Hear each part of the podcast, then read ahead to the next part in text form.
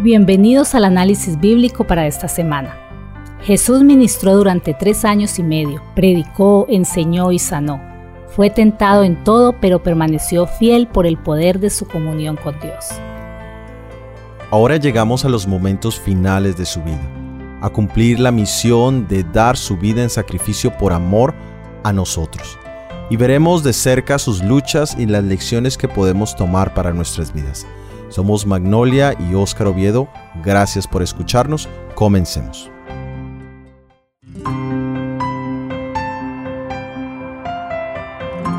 Jesucristo había enfrentado los ataques más acérrimos de parte del enemigo y había salido victorioso.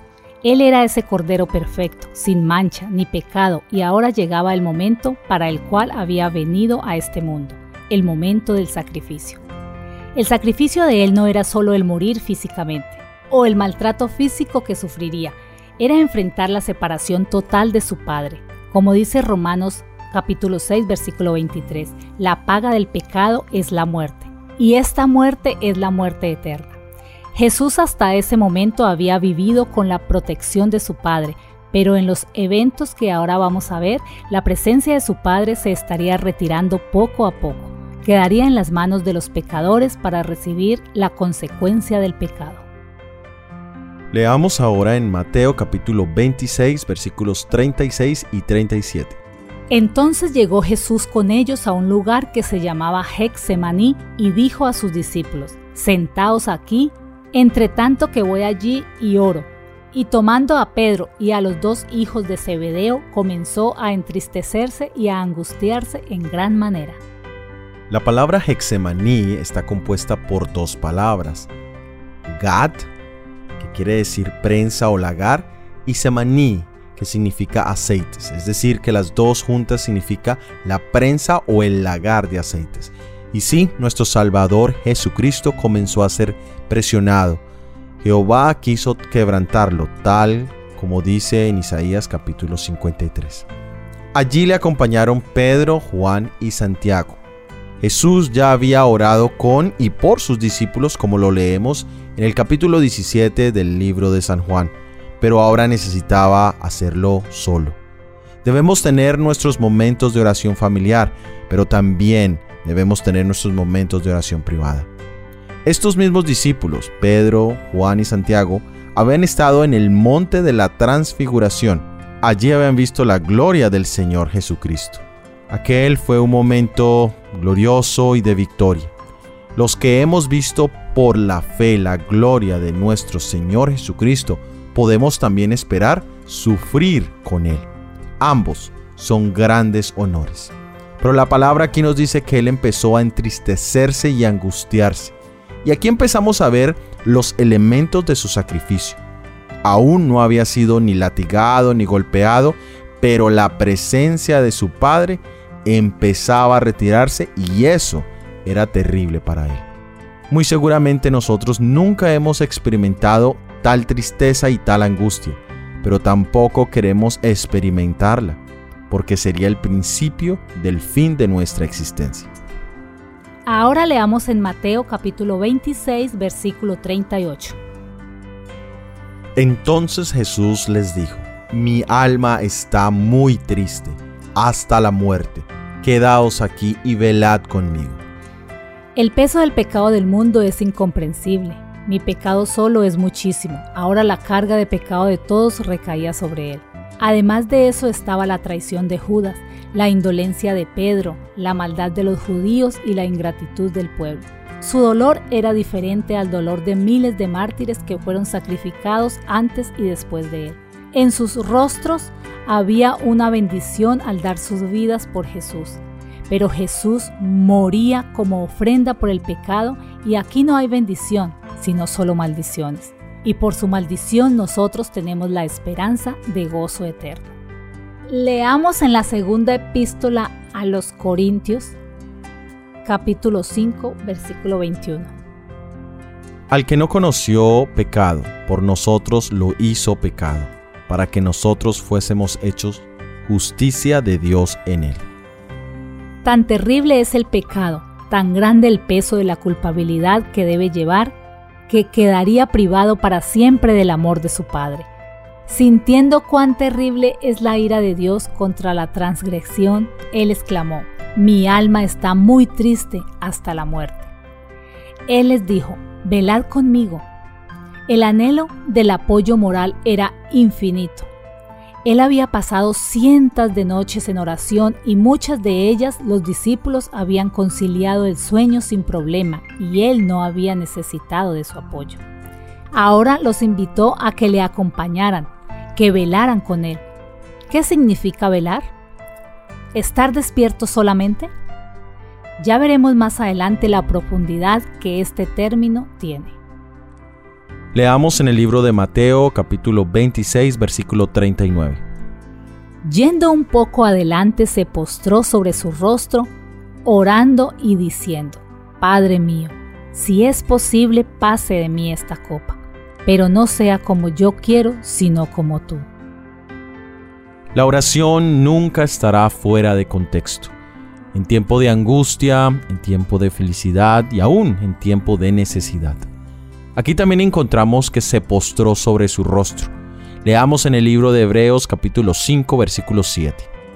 Y Cristo en los días de su carne, ofreciendo ruegos y súplicas con gran clamor y lágrimas al que le podía librar de la muerte, fue oído a causa de su temor reverente. Aquí se menciona las súplicas y ruegos que hacía nuestro Señor Jesucristo y se describen que eran con temor reverente. La actitud del corazón al acercarnos a Dios en oración tiene gran importancia, pero la postura refleja esa actitud. Cuando uno se postra de rodillas o con rostro en tierra, demuestra humillación y reverencia. Si Jesús mismo lo hizo, nosotros mucho más debiéramos postrarnos ante nuestro Dios cada vez que tengamos el privilegio de orar. Nuestro Señor Jesucristo dijo, Padre mío. Él lo veía no solo como el Padre, sino como su Padre. Nosotros debemos hacer lo mismo al orar. Debemos expresar nuestra relación con nuestro Dios.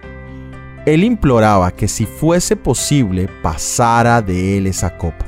Como humanos tenemos una ley de autopreservación donde buscamos evitar el dolor, el sufrimiento siempre que sea posible.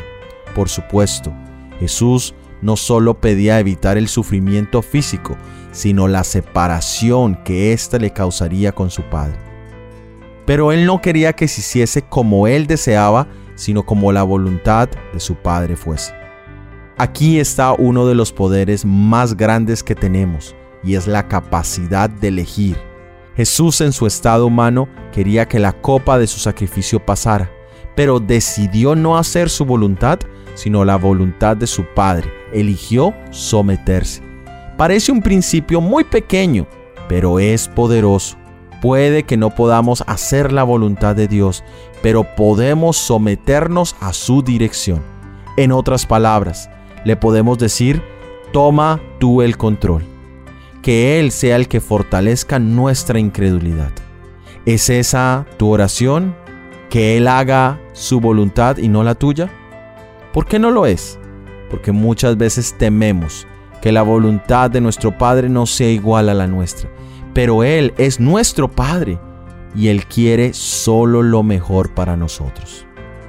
Ahora leamos en Mateo capítulo 26 versículo 40 y 41. Vino luego a sus discípulos y los halló durmiendo y dijo a Pedro, ¿Así que no habéis podido velar conmigo una hora? Velad y orad, para que no entréis en tentación. El espíritu a la verdad está dispuesto, pero la carne es débil. Velad y orad. Inicialmente podemos hablar de la invitación de permanecer despiertos en oración, la compañía que Jesús necesitaba y los discípulos no lo acompañaron ni una hora.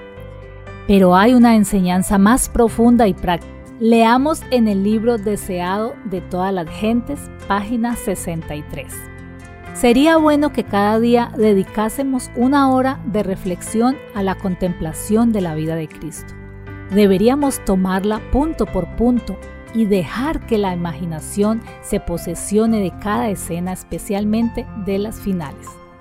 Y mientras nos espaciemos así en su gran sacrificio por nosotros, nuestra confianza en Él será más constante. Se reavivará nuestro amor y quedaremos más imbuidos de su espíritu. Si queremos ser salvos, al fin debemos aprender la lección de penitencia y humillación al pie de la cruz. Una hora de reflexión diaria en la contemplación de la vida de Cristo. Pero por supuesto vivimos en tiempos muy ocupados. Podemos decir que no tenemos el tiempo para sacar una hora diaria para meditar en la Biblia.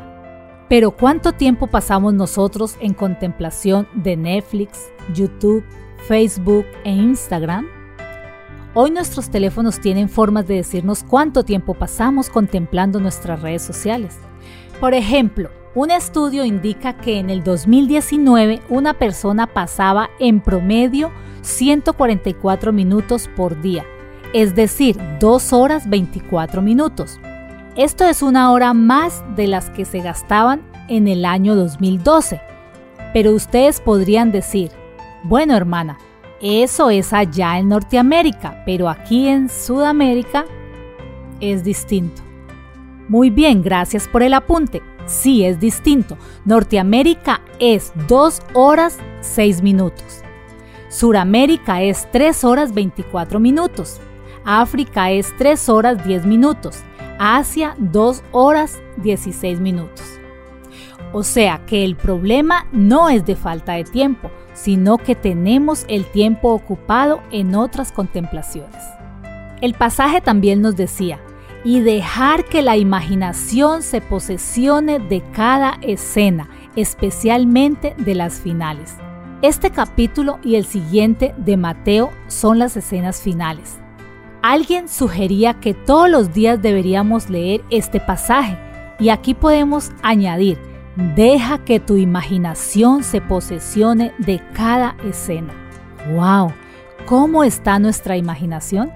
¿En qué la utilizamos? ¿Y cuál sería entonces el resultado? Nuestra confianza en Él será más constante, se reavivará nuestro amor y quedaremos más imbuidos de su espíritu. La carne es débil, pero aquí está el secreto para que la fe sea más constante, el amor más fuerte y que seamos ungidos por su espíritu. ¿Eres débil? Ayuna de redes sociales por una semana y reemplázalo por las escenas finales de nuestro Señor Jesucristo y verás la diferencia. Leamos en el libro de Mateo el capítulo 26, los versículos 42 al 44. Otra vez fue y oró por segunda vez, diciendo, Padre mío, si no puede pasar de mí esta copa sin que yo la beba, hágase tu voluntad. Vino otra vez y los halló durmiendo, porque los ojos de ellos estaban cargados de sueño. Y dejándolos, se fue de nuevo y oró por tercera vez, diciendo las mismas palabras. Tres veces oró que pasara esa copa. La persistencia en la oración es muy importante. El expresar nuestras solicitudes es bueno, pero aún más importante es nuestra actitud en cada petición, que se haga la voluntad de Dios. A veces solo pensamos en la persistencia y en la constancia. Pensamos que es lo más importante, pero no lo es. Y la razón principal es que la oración no ablanda el corazón de Dios, solo vuelve más sensible nuestro corazón hacia la voluntad de Dios. Y esto lo vemos en la persona de nuestro Señor Jesucristo. Su petición puede parecer que no haya sido contestada, ya que la copa no fue quitada, pero sí fue fortalecido para tomarla. Y esto lo encontramos en el libro de Salmos capítulo 138 versículo 3 y en el libro de Lucas capítulo 22 versículo 43. Los amigos más cercanos de nuestro Señor estaban durmiendo. ¿Pero por qué dormían? Simplemente falta de entendimiento de lo que allí estaba sucediendo. No entendían la importancia de aquellos eventos. Ahora leamos en Mateo capítulo 26 versículos 45 y 46. Entonces vino a sus discípulos y les dijo, Dormid ya y descansad. He aquí ha llegado la hora, y el Hijo del Hombre es entregado en manos de pecadores. Levantaos, vamos, ved, se acerca el que me entrega. Cristo se entregó voluntaria y gozosamente a la realización de la voluntad de Dios. Fue obediente hasta la muerte y hasta la muerte en la cruz. ¿Deberíamos encontrar difícil negarnos a nosotros mismos? ¿Deberíamos apartarnos para no participar de sus sufrimientos? Su muerte debería conmover cada fibra de nuestro ser y disponernos a consagrar a su obra todo lo que poseemos y lo que somos. Al pensar en lo que Él ha hecho por nosotros, nuestros corazones deberían llenarse de amor. Para terminar, meditemos en lo siguiente. Él renunció a todo para llevar a cabo el plan de misericordia de Dios para la raza caída. En el cumplimiento del propósito del cielo, se hizo obediente hasta la muerte, incluso la muerte de cruz. Luchó con la tentación, venciendo en nuestro favor. El Hijo de Dios puro e inmaculado sufrió el castigo de la transgresión y recibió el golpe de la muerte que liberó la raza humana. Pensad en lo que hizo Jesús durante su ministerio terrenal. Cuán fervorosos, cuán incansables eran sus esfuerzos. No permitió que nada lo desviara de la obra que le fue encomendada. ¿Estamos siguiendo nosotros sus pasos? Gracias por haber escuchado nuestro episodio del análisis bíblico para esta semana. Si ha sido de bendición y si quieres ayudarnos a la proclamación de este mensaje, por favor compártelo, déjanos tus comentarios y dale me gusta o pulgar arriba. De esa manera este material podrá llegar a más personas. La próxima semana veremos la vida del apóstol Pablo. Todo ha sido producido por el ministerio One for Seven. Que Dios te bendiga. Amén.